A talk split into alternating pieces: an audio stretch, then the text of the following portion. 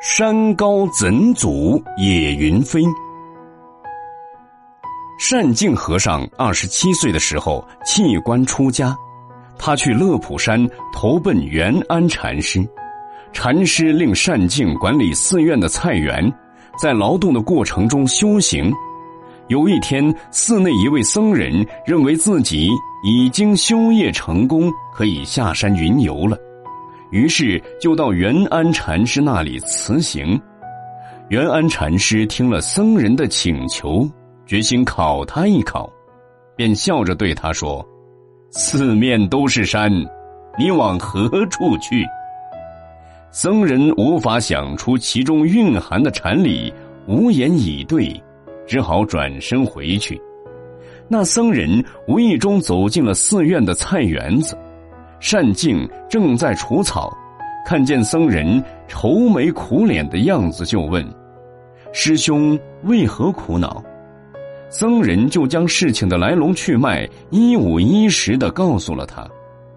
单静马上想到，四面的山就是暗指重重困难、层层障碍。元安禅师实际上是想考考僧人的信念和决心。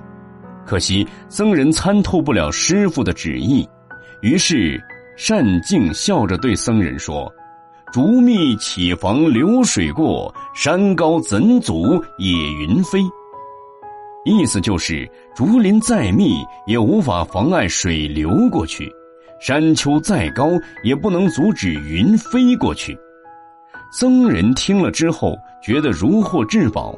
于是就来到元安禅师那里，对禅师说道：“竹密岂妨流水过，山高怎阻野云飞。”僧人以为师傅一定会喜笑颜开的夸奖他，然后准他下山。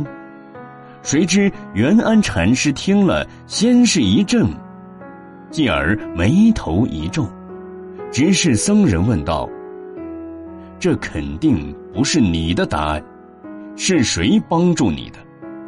僧人见师傅已经觉察，于是只好把善敬和尚的名字说了出来。